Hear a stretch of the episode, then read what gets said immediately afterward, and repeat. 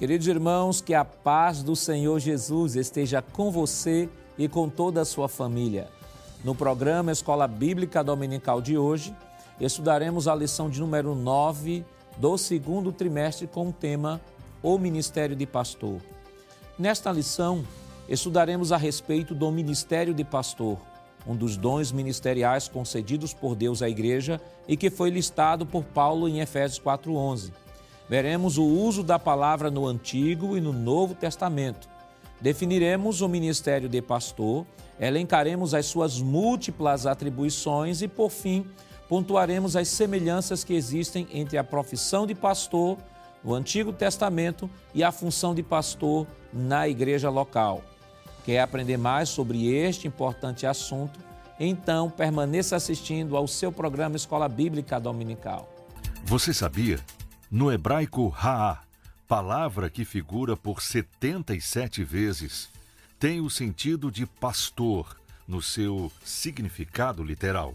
Um pastor é alguém que cuida dos rebanhos de ovelhas. Os pastores eram conhecidos como profissionais que alimentavam e protegiam os rebanhos que procuravam as ovelhas perdidas e que livravam dos animais ferozes as ovelhas que estivessem sendo atacadas. Chaplin, 2004, página 104. Vejamos o que nos diz o nosso texto áureo. Eu sou o bom pastor. O bom pastor dá sua vida pelas ovelhas. João capítulo 10, versículo 11. A verdade prática nos diz: por meio do ministério pastoral, conduzimos as ovelhas ao Supremo Pastor Jesus Cristo. O objetivo geral de nossa lição é refletir sobre a missão de um pastor. Os objetivos específicos da lição de hoje são três. Primeiro, confirmar o papel fundamental de Jesus como sumo pastor. Segundo, elencar as características de um verdadeiro pastor. E terceiro, conscientizar a respeito da missão do ministério pastoral a leitura bíblica em classe para a lição de hoje está escrita em João, no capítulo 10, versículos 11 e 14, Tito, capítulo 1, versículos 7 a 11, e 1 de Pedro, capítulo 5, versículos 2 ao 4. Acompanhe conosco. Eu sou o bom pastor.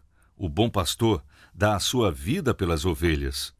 Eu sou o bom pastor e conheço as minhas ovelhas e das minhas sou conhecido porque convém que o bispo seja irrepreensível, como dispenseiro da casa de Deus, não soberbo, nem iracundo, nem dado ao vinho, nem espancador, nem cobiçoso de torpe ganância, mas dado à hospitalidade, amigo do bem, moderado, justo, santo, temperante, retendo firme a fiel palavra que é conforme a doutrina, para que seja poderoso tanto para admoestar com a sã doutrina, como para convencer os contradizentes.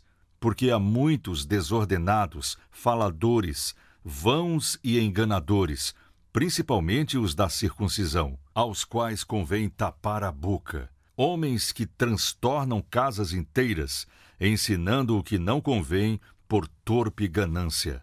Apacentai o rebanho de Deus, que está entre vós, tendo cuidado dele, não por força, mas voluntariamente, nem por torpe ganância, mas de ânimo pronto, nem como tendo domínio sobre a herança de Deus, mas servindo de exemplo ao rebanho. E quando aparecer o sumo pastor, alcançareis a incorruptível coroa da glória. Para comentar a nossa lição hoje, contamos com a participação do pastor Valdemir Farias, ele que é o co-pastor ali no Templo Central. Pai do Senhor, pastor. Pai do Senhor, pastor Nath Jackson, toda a audiência. É um prazer estarmos aqui. Agradecemos ao nosso pastor presidente a escala para que possamos juntos aprendermos a palavra de Deus. E também temos a honra de receber conosco o superintendente das campanhas evangelizadoras daqui do estado de Pernambuco, pastor Jefferson, aleluia. Pai do Senhor, pastor Jefferson. Pai do Senhor, pastor Jacques, Pai do Senhor a todos os irmãos que estão em casa, aos professores. É motivo de alegria poder estar também participando convosco. Né? Agradecemos desde já ao nosso pastor presidente pela convocação e também ao Senhor de nos ter convidado para estarmos hoje falando sobre este assunto. A escola dominical está sendo presenteada hoje, né? O pastor é, Valdemir Farias, pastor Jefferson aqui. É um prazer né, recebê-los aqui no programa da Escola Bíblica Dominical. Queridos irmãos, esta semana nós estamos estudando a lição de número 9, que tem como tema o ministério de pastor. Só fazendo uma recapitulação, semana passada aprendemos sobre o ministério de evangelista e estas, e estas semanas nós estamos estudando os dons ministeriais conforme elencados ali pelo apóstolo Paulo em Efésios capítulo 4 e versículo 11. E aprendemos nestas semanas passadas que estes ministérios que estão elencados pelo apóstolo Paulo foram uma realidade no ministério de Jesus. Aprendemos Jesus como apóstolo, conforme Hebreus capítulo 3, versículo 11. Aprendemos Jesus também como profeta, ele é reconhecidamente profeta, né? João 6 e 14. Aprendemos também semana passada Jesus como evangelista, né? Mateus capítulo 9, versículo 34 e 36. E hoje nós estamos aprendendo sobre o ministério de pastor e não podemos deixar de mencionar que também este dom ministerial esteve presente na vida e no ministério do nosso Senhor e Salvador Jesus Cristo. Estamos estudando Efésios capítulo 4, versículo 11, e hoje, pastor Farias, estamos falando sobre o ministério de pastor. Então, para o professor que nos acompanha neste momento e o aluno que está nos acompanhando, qual a definição que nós poderíamos trazer para a palavra pastor e de onde surgiu essa palavra pastor e, esse, e essa palavra no Antigo Testamento? É, pastor, é, a palavra pastor no Antigo Testamento, que é a palavra hebraica Raá, né, ela na verdade se direciona específico, primeiramente, eu dividiria em três, três aspectos. Né? Então, ela é, direciona primeiramente ao pastoreio, o rebanho, o pastor de ovelhas, é o pastor que cuida de rebanhos. Ela também, em alguns aspectos no Antigo Testamento, ela, ela se faz referência à liderança do povo de Israel. Os, alguns profetas, líderes, chefes do povo são mencionados com esse tom, com essa palavra, com essa característica de Raá.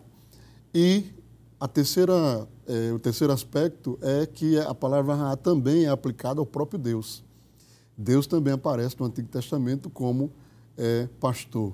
Né? Então, o que nós podemos primeiro tirar da palavra no sentido do rebanho, de, do pastoreio, são as práticas, são as funções pastorais que são utilizadas no texto bíblico.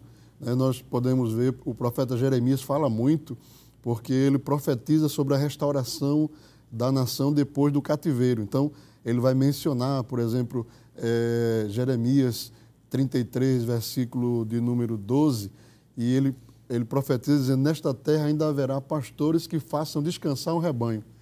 Então, daí nós podemos tirar a aplicabilidade dessa palavra e já no Novo Testamento, né, quando um pouco mais à frente nós vamos comentar, no Novo Testamento ela vai ser aplicada ao, ao ao pastor no sentido literal da palavra que nós conhecemos. Né? Mas no Antigo Testamento, eu acho que a palavra Raá, ela pode ser é, entendida, né? primeiro, nesse contexto de, do pastor de rebanho, e nós aprendermos com a prática do rebanho, com a prática daqueles pastores que cuidavam dos seus rebanhos, defendiam dos, dos lobos, cuidava, levava para o descanso, como diz o profeta Jeremias, levava o rebanho para beber água. E tudo isso tem uma aplicabilidade espiritual. E, com certeza, quando se trata de Deus, o Salmo 23 fala muito claramente dessa prática né, desses pastores que cuidavam dos rebanhos no Antigo Testamento. E o Salmo 23, pastor Jefferson, pode-se dizer que é o salmo mais conhecido, né? Quem não conhece o Salmo 23? É. E dentre tantas, as ati... de entre tantas atividades do Antigo Testamento, que eu acho belo e maravilhoso é Deus pegar justamente essa atividade do pastor para ilustrar, para trazer para uma realidade, como o pastor Farias trouxe aqui, para uma realidade espiritual. Deus poderia pegar diversas profissões, mas escolheu essa atividade pastoril, que era uma atividade do povo de Israel no Antigo Testamento, para mostrar o que ele tensionava lá na frente, a função daquele que ele haveria de chamar para estar à frente do rebanho ou à frente do seu povo e trazer os princípios, como o pastor Faria diz assim, os princípios que estão naquela atividade, Deus trouxe para a atividade daquele que queria exercer de fato a liderança sobre o povo de Deus. É, o senhor me fez lembrar, meu avô, ele costumava citar um, um pensador, que agora não me lembro o nome, mas ele dizia assim: tiramos lições da escola do universo. Então a gente vê que Deus ele, ele trouxe lições para nós da escola do universo, né? criando com parábolas, comparações.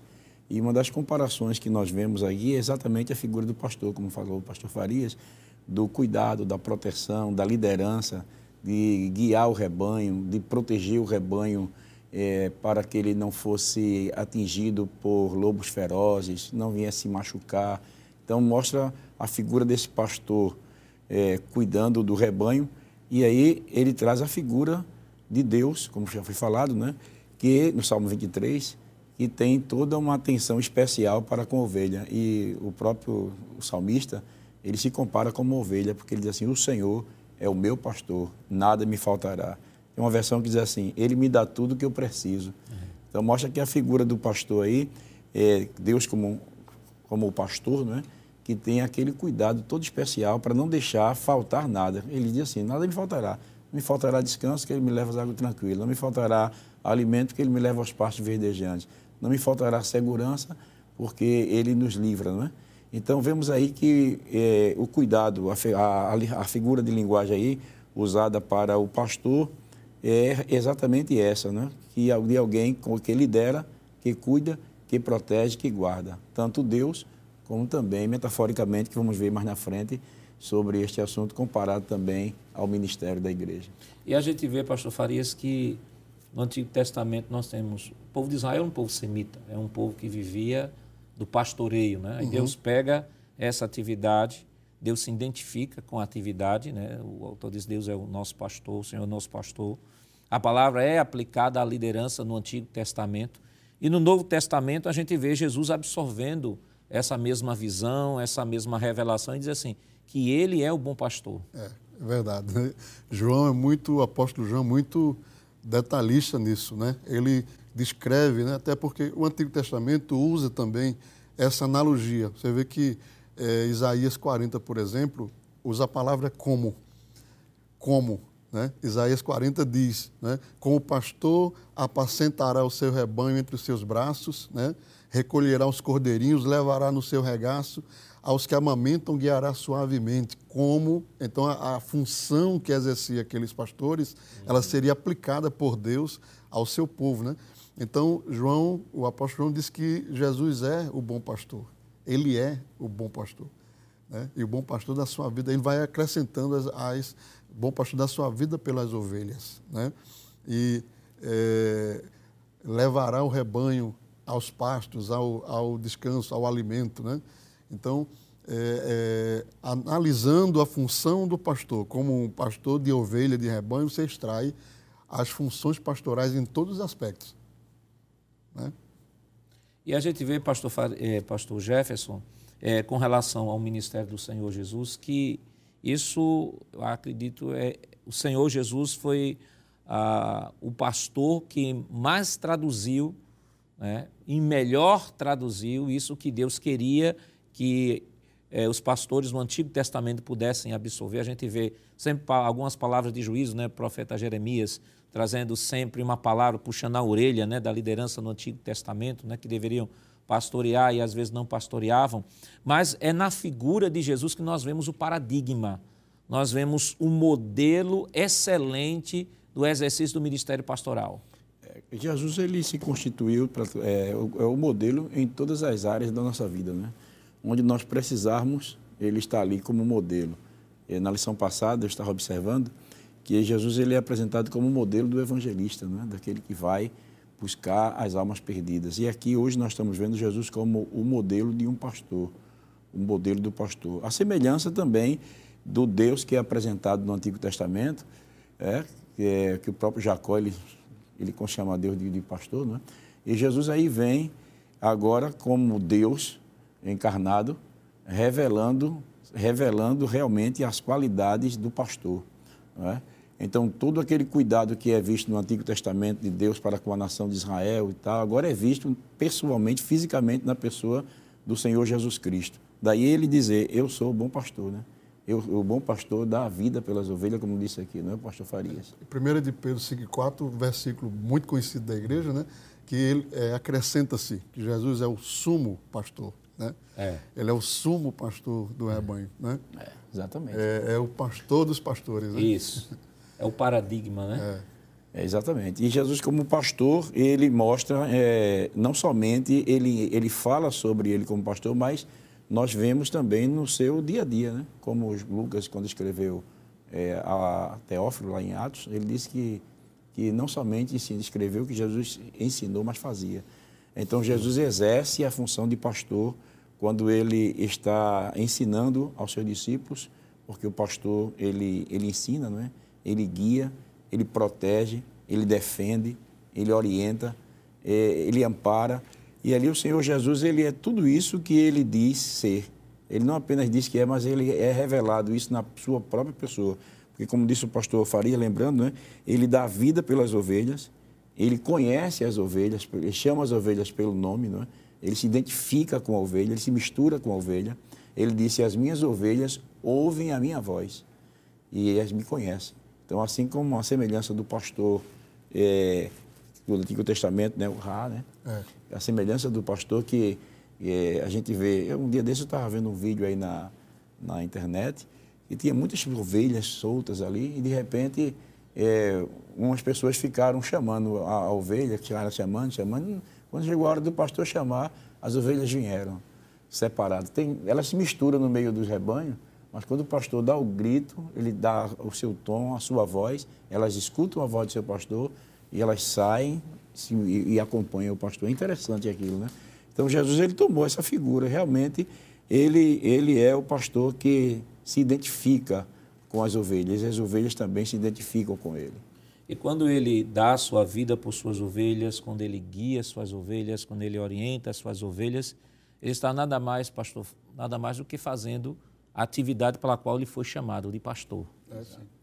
É, é o dom, o dom de pastor. Né? Quando é, alguém é vocacionado por Deus e porque, é, assim, cuidar de rebanho, cuidar de... Por isso que a Bíblia menciona que há o bom pastor. Uhum. Porque se há o bom pastor, também há o, o mau pastor. Né? Então, é. o vocacionado, a pessoa que é vocacionada pelo Espírito Santo, que recebe o dom que nós estamos falando, o dom de pastorear, ele tem algumas virtudes, algumas características que encaixam com as atividades pastorais, com as atividades de cuidar de um rebanho. Né? Tem que ser paciente, tem que saber ouvir, tem que ter certa estrutura para suportar determinados impactos no dia a dia da sua vida pastoral. Então, não é simplesmente se auto-intitular pastor, mas ele precisa ser vocacionado pelo Espírito Santo. E aí a gente vai, vai perceber aqui, meus irmãos, no, no transcorrer da nossa lição, né, a, a vocação pastoral e a ordenação pastoral, né, pastor? Porque é como o pastor disse, não é apenas se chamar pastor, que, como diz aí um ditado aí fora, há os pastores chamados e há os chamados pastores, né, pastor Jefferson? Exato. É, exatamente, né? porque nós vemos que esse, no sentido aí do pastor agora, no, na vocação ministerial, né, que é chamado por Deus para exercer esse ministério, a gente vê Paulo falando isso lá em, na carta de Paulo aos Efésios, capítulo 4, versículo 11, que o senhor citou logo no início da sua fala, né, que Deus deu pastores à igreja. Ele não deu igrejas a pastores, mas deu pastores à igreja. Então é Deus quem chama o pastor, é Deus quem vocaciona o pastor, é Deus quem é, prepara, há todo um preparo, né? todo um preparo de Deus. E quando Deus então ele vocaciona, como disse o pastor Farias, ele chama, ele vocaciona, ele capacita. E o pastor então, ele vocacionado, ele tem que ter o cuidado agora de exercer a sua função, para porque um dia ele vai ter que prestar conta do, do chamado, né? Porque quando Deus chamou o pastor, vocacionou ele, ele agora vai ter que prestar conta dessa realidade ao sumo pastor, que foi falado aqui esta noite, né? Ao sumo pastor das ovelhas, que é o Senhor Jesus Cristo. Então, esse pastor vocacionado, ele tem que ter o cuidado de se preparar, de estudar a palavra, de ler, de acompanhar o rebanho, de ouvir, de dar tempo à ovelha, de, de, de chegar perto do povo, de estar atento às suas necessidades, para que o nome do Senhor seja glorificado, não é isso? O senhor falou sobre prestação de conta, eu lembrei de um texto de 1 Coríntios capítulo 4, versículo 1, 2, 4 e 5 diz assim: Que os homens nos considerem como ministros de Cristo e despenseiros dos mistérios de Deus. Além disso, requer-se nos despenseiros que cada um se ache fiel. Se achar fiel aqui não é a minha opinião sobre a minha pessoa, né? É estar, viver em fidelidade. É, e aqui o versículo 4.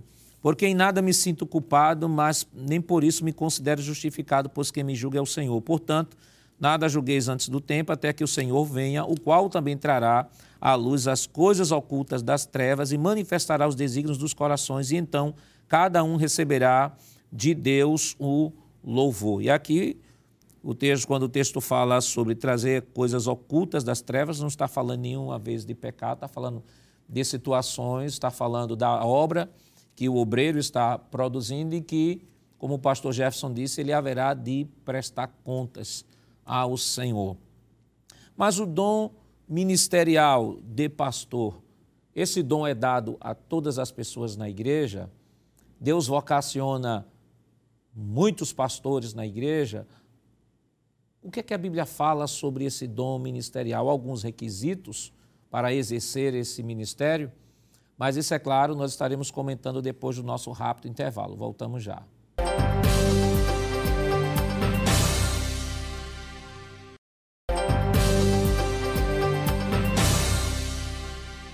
Queridos irmãos, estamos de volta em seu programa Escola Bíblica Dominical e esta semana estudando a lição de número 9, que tem como tema o ministério de pastor. E deixamos para este bloco né, a seguinte pergunta: Deus chama todos para serem pastores? Qual é o princípio que Deus utiliza para o ministério?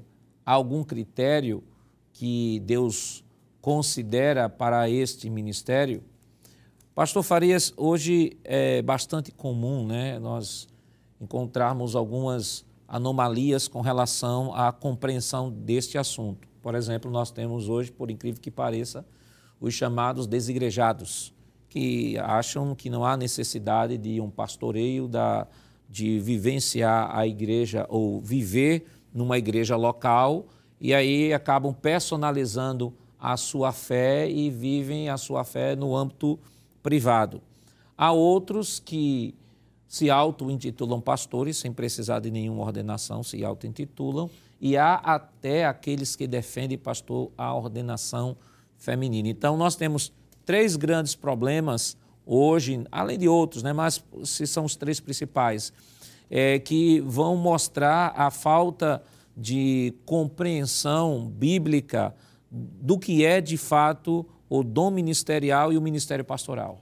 Pois é, pastor. Eu, inclusive, eu faço uma, uma, uma ressalva assim nesse, nesse, nesse primeiro ponto que o senhor falou, dos desigrejados, porque, na verdade, eles se reúnem, só não em templos, né, em garagens, eu acho que o título mais apropriado seria Despastoreados, porque a única coisa que lá não existe para eles é o pastor, a figura do pastor.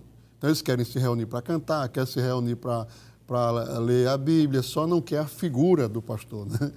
que é uma, já na, na sua essência, uma desor, desordem contra a doutrina bíblica, porque a Bíblia diz que foi Deus que constituiu pastores para a igreja, né? Agora, aí o outro ponto, que é, é aquele que se auto-intitula pastor. De onde vem essa função pastoral, né? Eu digo que o apóstolo Paulo, ele é um grande exemplo da origem do dom de pastor, do, do chamado é, ao pastorado, porque Paulo, é, todos nós, nós conhecemos que ele recebeu uma revelação muito profunda de Deus. Eu acho que uma revelação sem precedentes. No entanto, o apóstolo Paulo não se auto-intitula de imediato um ministro, um pastor. Mas o que a Bíblia registra é que lá no capítulo 11 de Atos começou a surgir um movimento entre gregos, é, fenícios, e que se culminou na, no nascimento de um movimento, né, uma congregação na cidade de Antioquia. E os apóstolos enviaram a Barnabé, que era um obreiro mais maduro, mais antigo, para que fosse comprovar se realmente era algo de Deus ou se era um, um algo fora do padrão bíblico. E o texto diz que Barnabé, chegando lá, viu que havia a graça de Deus, via a operação do Senhor. E ali, a igreja de Jerusalém, os pastores, presidentes da igreja de Jerusalém, é, colocaram Barnabé para ser o líder daquele grupo. E o, o homem de Deus sentiu-se né, no desejo, na, na vontade de ter alguém que lhe auxiliasse no pastoreio daquela igreja. E aí, no versículo 25, o texto diz: E partiu Barnabé para Tarso a buscar Saulo. Veja. E achando, o conduziu para Antioquia. Então, Barnabé vai buscar esse jovem Saulo. Isso aqui eu estou falando já 14 anos depois da conversão de, de Paulo no caminho de Damasco. Leva Paulo para Antioquia e começa a trabalhar com Paulo, com certeza ensinando.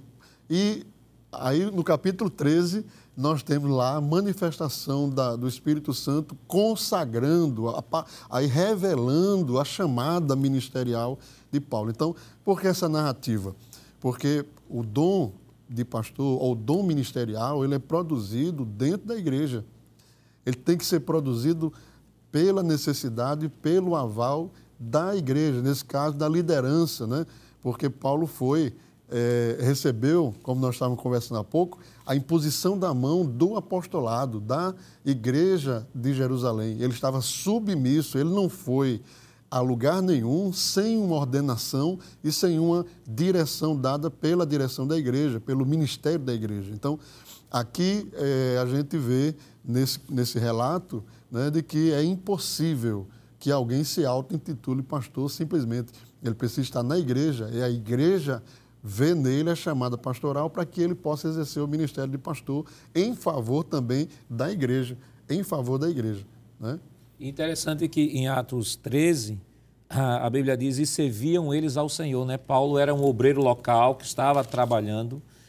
Paulo, na sua chamada ou no seu encontro com Jesus, pastor Jefferson, em Atos 9, mostra que Deus já havia revelado a Ananias né, que ele haveria de ser é, um vaso escolhido, mas entre a vocação e a consolidação do seu ministério, como o pastor Farias que colocou, passou-se 14 anos. E isso é bonito em ver que há um tempo, né? Uma coisa é o indivíduo ser vocacionado para o ministério, outra coisa é, é, Deus revelar, como o pastor aqui colocou, Deus revelar ao governo da igreja para a consolidação dessa chamada. Porque tem a chamada e tem o processo, né? A gente vê que Paulo ele passou por todo um processo para que ele, é, o próprio ministério visse, né? o próprio ministério, o governo da igreja, como o senhor citou bem, é, visse essa vocação em Paulo.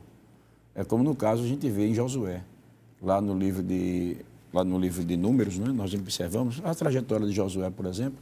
Josué ele vem guerreando, batalhando, era um servo, servidor de Moisés que nunca se apartava da tenda, ele foi, ele foi aprendendo, ele foi vendo como era que Moisés governava, estava próximo ao líder.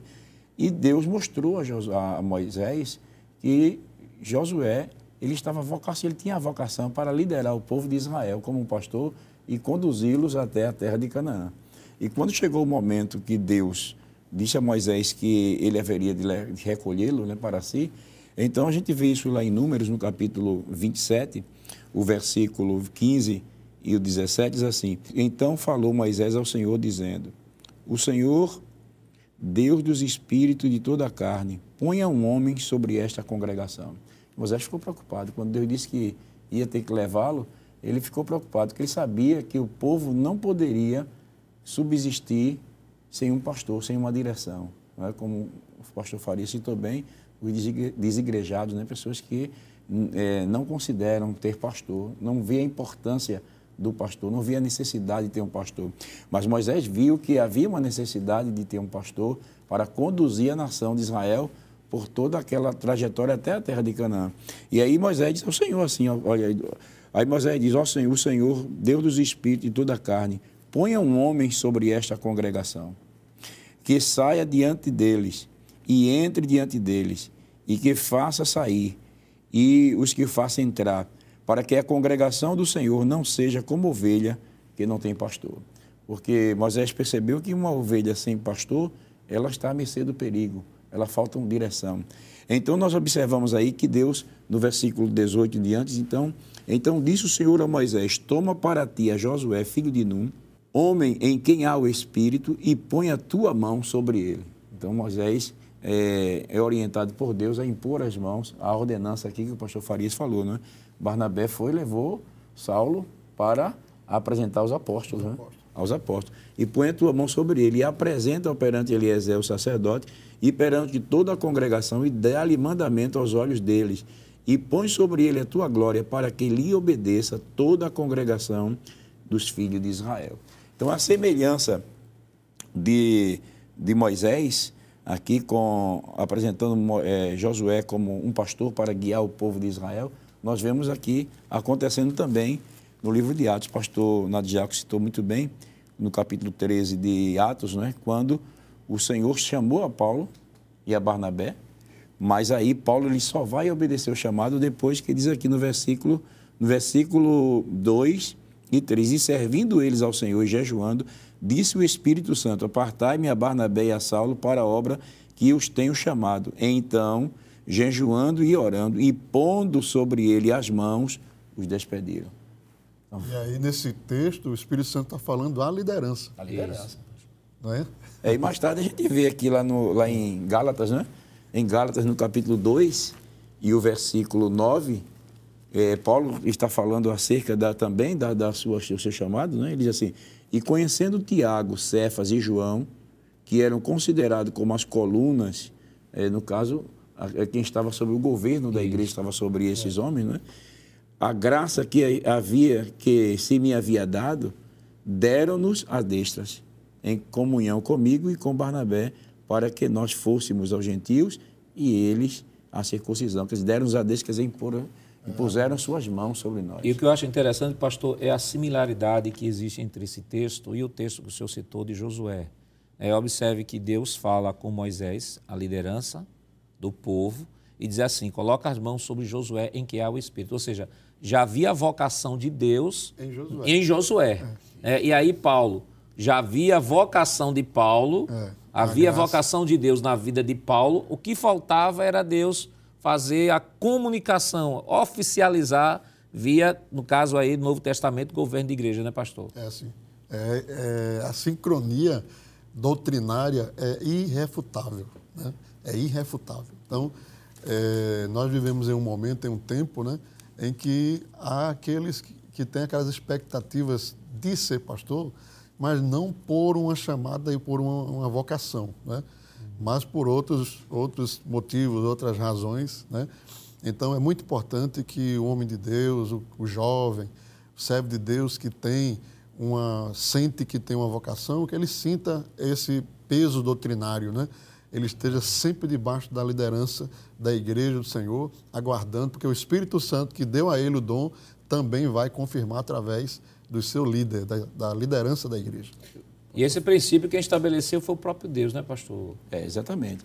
E a gente vê aqui, pastor, nessa sua fala aí, interessante, que este jovem, esta pessoa que vem, ele já vem servindo, né? ele já vem atuando, ele já vem pregando, ele já vem obedecendo, ele vem, ele vem crescendo em respeito à liderança da igreja, obedecendo o chamado, obedecendo às ordens, e aí ele vai crescendo com esse dentro dessa visão e Deus vai mostrando não somente a liderança da igreja, mas também mostrando a própria igreja.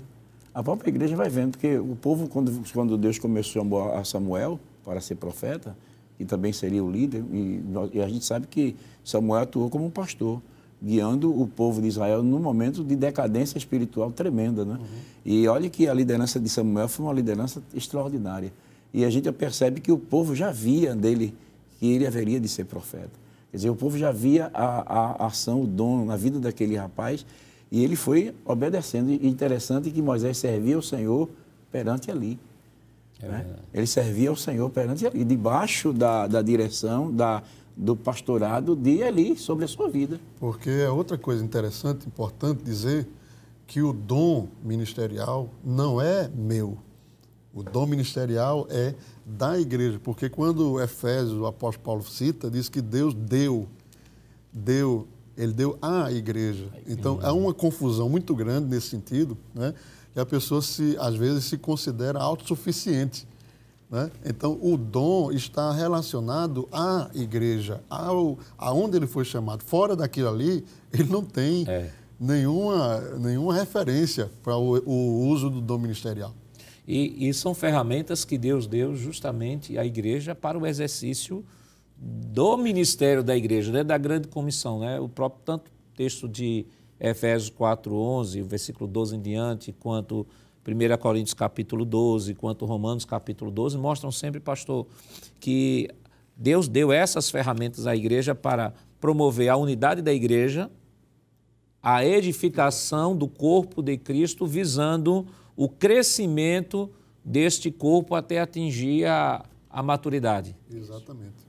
Exatamente. Exatamente. É isso aí. A função, o objetivo de Deus é isso, né? que todos cresçam e alcancem a maturidade. A gente vê Paulo sofrendo pela igreja dos Gálatas. Ele disse, filhinho, por quem de novo sinto dor de parto, até que Cristo seja formado em vós. O cuidado do pastor, não é porque Paulo ele tinha um cuidado de não trabalhar em vão. É. Era? Ele teve aquela preocupação de não ter trabalhado em vão. Aí vem o cuidado do pastor, porque de nada adiantado só, só pregar e tal, e sem ver o crescimento, a maturidade dos crentes. Porque esta é a função do pastor, né? ele se preocupa com o crescimento espiritual do crente. Por quê? Porque quando vier os ventos de doutrina que Paulo fala lá a Timóteo, né? ele não será levado por todo o vento de doutrina, por, por qualquer ensinamento, por qualquer pessoa que faz um movimento aqui, ali, além. Ele não é carregado, porque se ele for, se ele tiver uma base sólida, se ele for bem alimentado, se ele for bem alicerçado, bem ensinado, ele vai crescer em maturidade e aí ele vai saber distinguir o certo e o errado, né? onde Deus está agindo e onde Deus não está operando. Então, esse é o objetivo do, do, do pastorado, né? do, do, ministério, do dom ministerial, exatamente, visando a maturidade da igreja, o crescimento da igreja. E era isso, por isso que Paulo sofria, para que os crentes tivessem maturidade. Aos Coríntios, né, ele chega a dizer, né? Nosso coração está dilatado por vós. Ele mais embaixo diz assim: dilatai-vos vós também, né? Segundo em Coríntios 6. Então, o apóstolo Paulo, ele, ele diz assim, o meu ministério está totalmente dedicado a vocês. E nós esperamos que vocês também se dediquem inteiramente ao fruto desse ministério, né? que era aprender a palavra. Isso. E é um ministério, pastor, tão essencial à igreja que nós temos um manual, é, as epístolas pastorais, pastorais. né? 1 e 2 Timóteo e Tito, direcionada a dois jovens pastores é, que orientam não só a como eles pastorearem né, o relacionamento dele com relação ao exercício do combate às falsas doutrinas, mas também sobre os relacionamentos interpessoais, como tratar questões na igreja nas mais diversos, nos mais diversos assuntos, mas como também a gente percebe que é um ministério tão central que uma igreja ela não consegue sobreviver sem o ministério pastoral. É verdade. A gente observa aqui na, naquele texto que lemos de Josué, essa foi uma preocupação de Moisés. Ele pediu a Deus que colocasse alguém que estivesse à frente do povo, que saísse à frente, que que guiasse o povo para que a igreja não fosse como ovelha sem pastor. Uma ovelha sem pastor, pastor, ela está à mercê do perigo. E aqui a gente vê aqui na nossa, no nosso estudo uma coisa interessante, mostrando sobre a necessidade de um pastor para a igreja. É muito importante. Não é? Ele diz assim, eu vou ler aqui, o pastor é essencial ao propósito de Deus para a sua igreja. Ou seja, Deus tem um propósito para a sua igreja. E esse pastor, ele é essencial para que o propósito de Deus se cumpra na vida dessa igreja. Quer dizer, uma igreja sem pastor, ela não vai alcançar os propósitos de Deus, porque ela não vai ter ensino. Exato. É, é uma das, das, atividades principais do pastor, né? Que é o ensino, né? Paulo Isso. diz a Tito, né? Né? Que tu, porém, fala as coisas que convém à sã doutrina. Então, o, o, uma das preparações para alguém que tem uma vocação pastoral é ele ser é, aprofundado né, é, lapidado pela palavra de Deus para ele poder ensinar também a igreja. E, e, e, é uma coisa tão interessante, pastor, que a gente vê, por exemplo, nas cartas, é, lá as igrejas do Apocalipse, nós temos a carta direcionada ao anjo da igreja, né? Da igreja. ao pastor da igreja. Não foi direcionada ao quem tinha um dom de evangelista, ao que tinha dom de apóstolo, muito menos ao de doutor, né, ou qualquer outro irmão da igreja. A carta foi direcionada àquele que Deus chamou para não só ensinar, que é uma das, uma das coisas ligadas ao ministério do, do pastor, mas também pastorear, né? Exatamente. O anjo da igreja ali era o responsável espiritual, porque quando Jesus fala com, com o anjo da igreja, ele diz: Tenho contra ti. Né? Porque em, em, em, naquele, naquele sentido ali da, da delegação espiritual de poder, Jesus delega ao pastor a responsabilidade da condução do rebanho, a doutrina, a, o ensino, a correção, né? e tudo isso está delegado ao pastor, que foi colocado para estar à frente da igreja. E é uma responsabilidade muito grande, pastor, porque ele vai ser ah, chamado por Deus, ele haverá de prestar conta de todos aqueles que está, que está sob o seu ministério. Né? Eu lembrei de um texto aqui rap, rapidamente, mencionar aqui, 1 Tessalonicenses capítulo 5, versículos 12 e 13, diz assim, Rogamos-vos, irmãos, que reconheçais os que trabalham entre vós e que presidem sobre vós no Senhor e vos admoestam, e que os tenhais em grande estima e amor por causa da sua obra, tende paz entre vós. Então, a Bíblia ela não só mostra no, no manual do pastor, são as epístolas pastorais, como o pastor ele deve ou, exercer o seu ministério, mas mostra também como a igreja ela deve se relacionar com, nós, com o seu pastor. Na epístola a Tito também, o apóstolo Paulo diz né, que ninguém te despreza. Né? Ele está Isso. se referindo à igreja no sentido do ofício pastoral. Né? Então, a igreja deve agradecer a Deus pelos homens que foram preparados, a, a, levantados para ensinar, e, independentemente se é, é exortação, se é consolação, se é edificação, nós louvamos a Deus pela vida dos nossos pais, nossos pastores, hoje nosso pastor presidente, pelo zelo que tem com a nossa alma. Né? Além do ensino, que outras atribuições o pastor exerce em seu ministério? Mas isso é claro, nós estaremos comentando depois do nosso rápido intervalo. Voltamos já.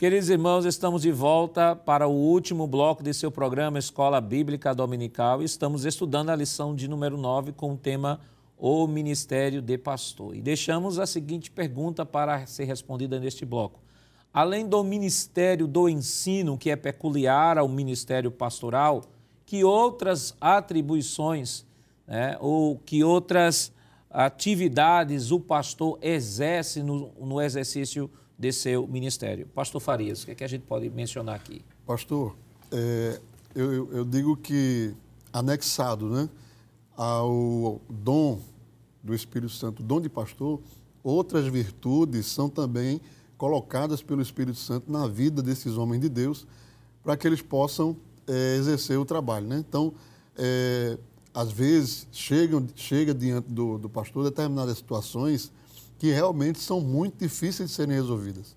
Até por um âmbito humano, normal, não tem uma saída específica. Né?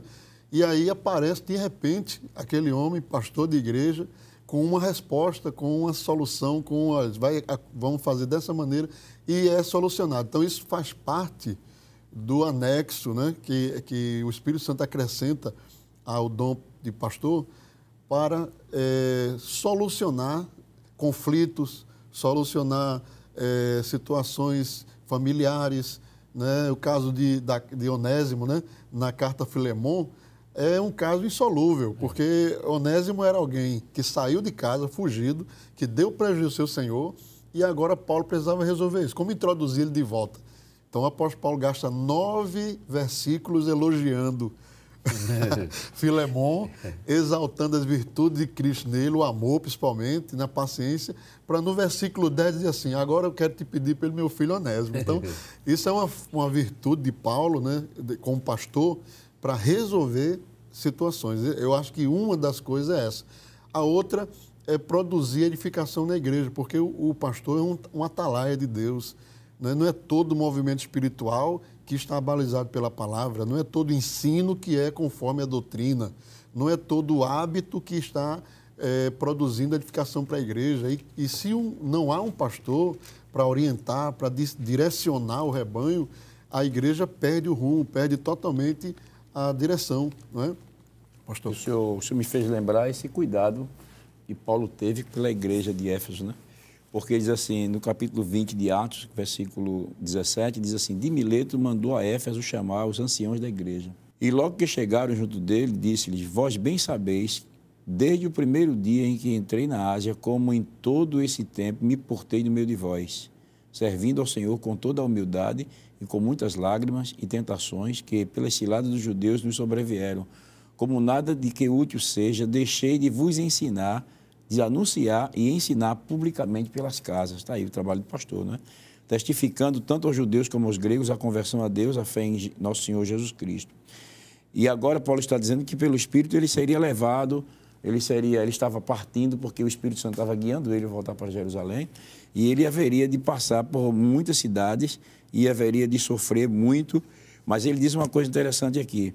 Ele diz assim: é, agora, na verdade, sei que todos vós, do que por quem passei, pregando o evangelho do reino, não vereis mais o meu rosto. Versículo 26.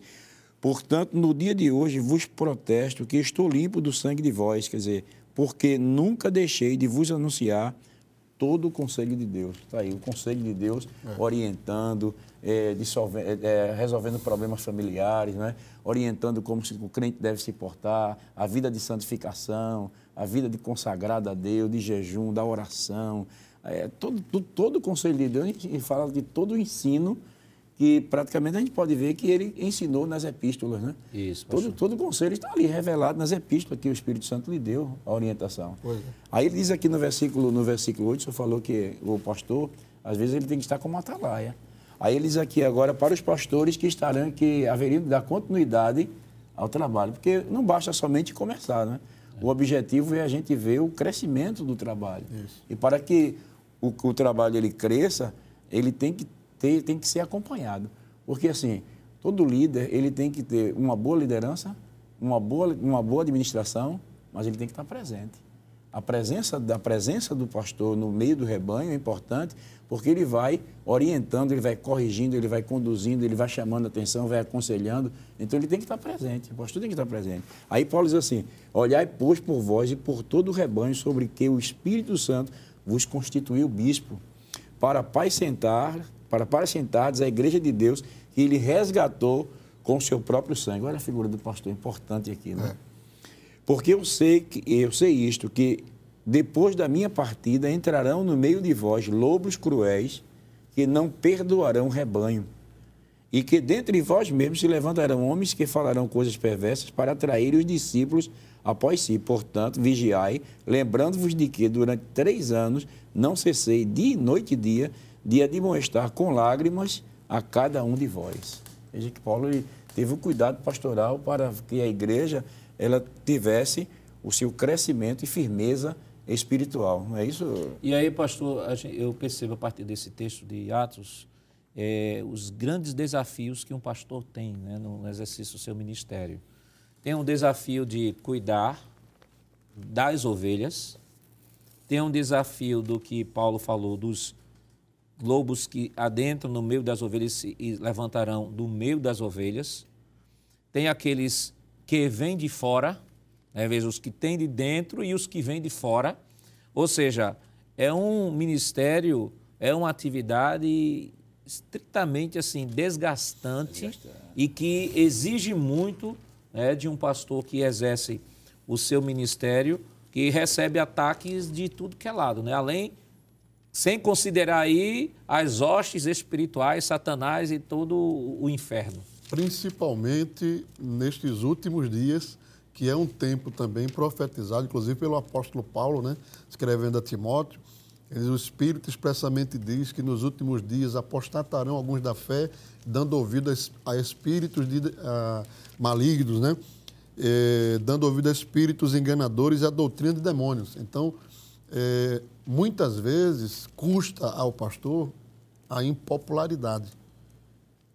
Porque a fidelidade do pastor ao evangelho, à palavra de Deus, deve ser a sua premissa central. Né? Então, ele é um homem que está ali no rebanho, observando se o que está acontecendo no meio do rebanho tem respaldo na escritura, na doutrina, para que a igreja não seja corrompida por minutos. Às vezes são coisas muito sutis. Né? O senhor é, um, é alguém bem é, aprofundado nesse tema das é, filosofias, doutrinas heréticas. Né? A, a, o seminário trabalha muito isso aí. E, pastor, o senhor sabe que é, muitas vezes as heresias elas são é, sutis, né? elas se apropriam de coisas que estão no texto, na palavra, no hábito da igreja e vão produzindo enfermidade que, se o pastor não estiver atento, é um prejuízo sem tamanho no meio do rebanho. E é por isso que o escritor aos Hebreus, né, ao saber desta labuta né, que o pastor tem, ele pede aos irmãos, né, Hebreus capítulo 13, versículo 7, diz assim: Lembrai-vos dos vossos pastores que vos falaram a palavra de Deus, a fé dos quais imitai, atentando para a sua maneira de viver. E aí o versículo 17, ele diz: Obedecei a vossos pastores e sujeitai-vos a ele, porque velam por vossa alma como aqueles que hão de dar conta delas, para que o façam com alegria e não gemendo, porque isso não vos será útil. Então, o próprio escritor aos Hebreus mostra a importância, né, pastor Jefferson, da figura do pastor.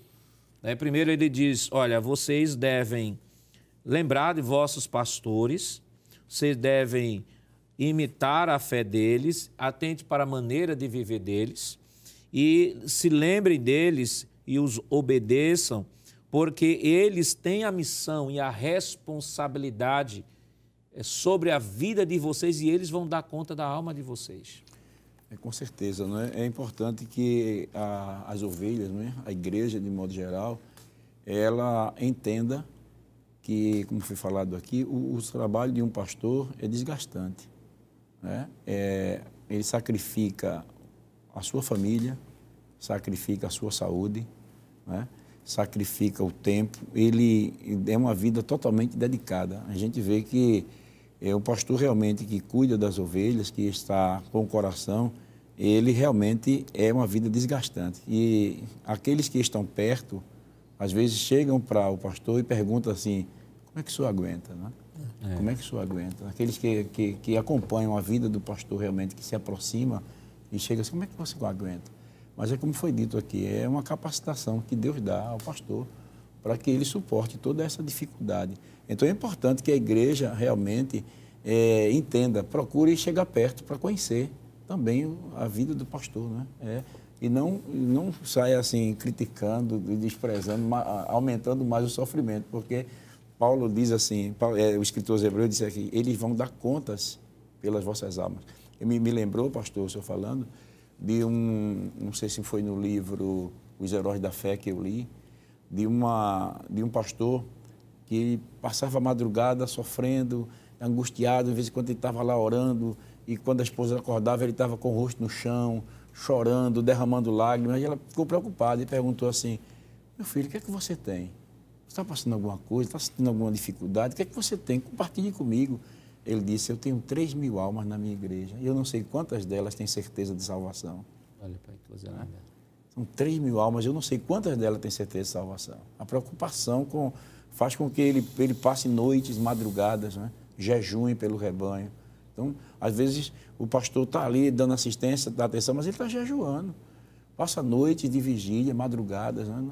É claro que o tempo não dá para a gente contar a história aqui de alguns pastores que nós conhecemos a história, é. né? Uhum. Que passam noites inteiras em oração para Deus direcionar, para Deus para Deus guardar, para Deus poupar. Então esse o pastor realmente ele merece essa atenção da, das ovelhas, da, dos irmãos que orem, que se preocupem com a saúde. Tem um texto lá em, em Gênesis que eu me esqueço agora, Jacó, ele mostrando a dificuldade que ele teve como pastor de cuidar do rebanho de Labão as, as noites que ele passou acordado, né? o perigo lobo. com os lobos, o perigo com as feras, estar sempre vigilante e atento. Isso é, é muito desgastante, isso aí. Realmente, é, a igreja tem que ter esse cuidado e essa preocupação com o pastor. E o texto de Hebreus, ainda, o 18, diz assim: orai por nós. Então, isso mostra, pastor Farias, e que a igreja deve sempre cobrir o Sem seu dúvida. pastor com um manto de oração. Com certeza. Sem dúvida. Principalmente, né, eu aqui faço uma. Aqueles que presidem, né? No nosso caso, o nosso pastor, presidente, que tem a maior responsabilidade. Né, eu digo que sempre nós temos alguém por quem recorrer, né? É. Mas quando chega na, na, no nosso pastor, ele tem que ter a palavra final, né? Então, a igreja deve estar em oração, cobrindo o nosso pastor, cobrindo os pastores que lhe auxiliam, os pastores de campo, os missionários. Isso aí é algo bíblico, é algo né, que, infelizmente, existe em nosso, nosso tempo, que são dias difíceis, né? uma tentativa de menosprezo, de, de, de destruição desse sentimento no seio da igreja do Senhor. Né? Mas a igreja bíblica, a igreja que conhece a palavra, que está vivendo pelo Espírito de Deus, ela é movida para é, amar, considerar e respeitar os seus pastores. E a visão de Deus, né, que foi refletida no conselho do apóstolo Paulo, é o que nós citamos aqui, né? 1 Tessalonicenses 5, 12. Rogamos-vos, irmãos, que reconheçais os que trabalham e que presidem sobre vós no Senhor e vos admoestam, e que os tenhais em grande estima e amor por causa da vossa obra. Você já orou pelo seu pastor hoje? Então não perca a oportunidade de, neste momento, orar ao Senhor e pedir a Ele uma bênção toda especial sobre sua vida, que Deus lhe dê força, lhe dê graça, lhe dê saúde, lhe dê vigor. Ore pela família do pastor, continue orando, intercedendo por ele, porque, como já foi dito aqui, para exercer este ministério tem que estar debaixo da graça de Deus, porque do ponto de vista humano é impossível o homem natural exercer tão excelente obra que é de cunho estritamente espiritual. Que Deus continue lhe abençoando em nome de Jesus. Queridos irmãos, depois de uma lição tão maravilhosa, vamos orar ao Senhor e pedir a Ele a sua bênção toda especial. Pastor Jefferson, ore conosco. Oremos então, querido Deus, Pai eterno, nós te agradecemos o privilégio que nos concedeste de estarmos juntos neste dia, estudando, Senhor, a tua palavra, comentando sobre este assunto tão importante, Senhor. E nós queremos pedir a tua bênção sobre os nossos professores que estarão ensinando nas salas de aulas. Ajuda-os, capacita-os, guia-os, orienta-os, para que esta lição, Senhor, ela sirva para o crescimento espiritual do teu povo, fortalecendo-os cada dia mais e que eles possam produzir para o teu reino. Pai bendito, nós te agradecemos pela vida do nosso pastor presidente, continua abençoando o teu servo, usando também aqueles que lhe auxiliam nesse ministério de pastor, Senhor, e outros que auxiliam também na liderança da tua igreja. Continua guardando, protegendo, livrando e abençoando poderosamente. Recebe a nossa gratidão por mais uma lição estudada para a glória do nome de Jesus. Amém. Chegamos ao final de mais um programa. Hoje estudamos a nona lição com o tema O Ministério de Pastor. Na próxima semana estudaremos a décima lição deste segundo trimestre, que tem por título O Ministério de Mestre ou Doutor. O programa Escola Bíblica Dominical vai ao ar nas sextas 22 horas e também está disponível em nosso canal no YouTube, Rede Brasil Oficial. Não esqueça de ativar o sininho e compartilhar o link. Obrigado por sua honrosa audiência e até o próximo programa. Pastor Farias nos dê a honra de impetrar a bênção apostólica. Que a graça de nosso Senhor Jesus Cristo, o amor de Deus, nosso Pai, e as divinas consolações do Espírito Santo sejam sobre a Igreja de Deus, desde agora e para sempre. Amém. Amém.